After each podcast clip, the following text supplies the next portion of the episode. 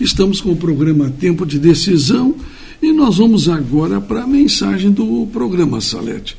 Vamos falar como Deus nos socorre, como Ele sempre nos acompanha e sempre está presente em todos os momentos da nossa vida. Você, querido ouvinte, já enfrentou momentos difíceis em sua vida? A crise já bateu a sua porta também? Há momentos difíceis que realmente nos amedrontam e nos fazem sofrer. E algumas vezes até nos desesperamos, Salete.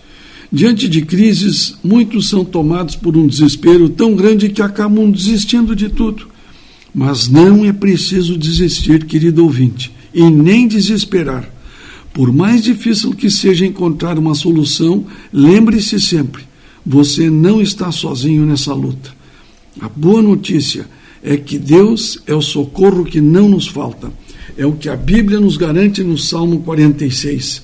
Deus é o nosso refúgio e a nossa força, socorro que não falta em tempos de aflição.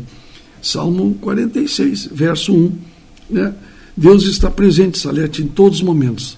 Há um conselho na Bíblia que diz: Lembre de Deus em tudo o que fizer, e Ele lhe mostrará o caminho certo. Provérbios 2, verso 6. É bem a tempo, né? E eu fico pensando, às vezes, as uh, dificuldades extremas das pessoas.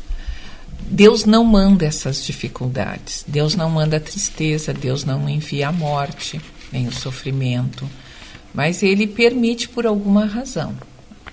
Então, às vezes, eu vejo que o milagre de Deus se dá no último minuto, para que a gente possa, em primeiro lugar, ver que realmente é um milagre, que não tem a mão do homem, porque é, chega numa situação que, que humanamente é impossível, não existe como fazer uma intervenção humana. E aí acontece a intervenção divina, que é o milagre que a gente que fica patente, reconhecido. E o outro motivo que eu vejo é que é para o exercício da nossa fé. Sabe aquilo que a gente às vezes tem que fazer exercício, que dói a musculatura, que a gente tem que correr, que a gente tem que suar para a gente ficar mais uh, forte, para o músculo ficar mais enrijecido? É isso aí que acontece com os nossos problemas.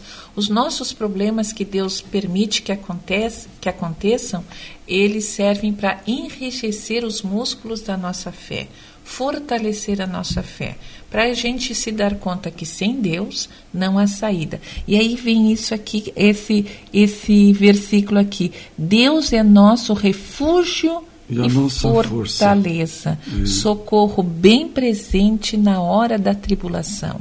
E aí vem esse outro verso que tu disseste: em tudo que a gente for fazer, a gente deve recorrer a Deus.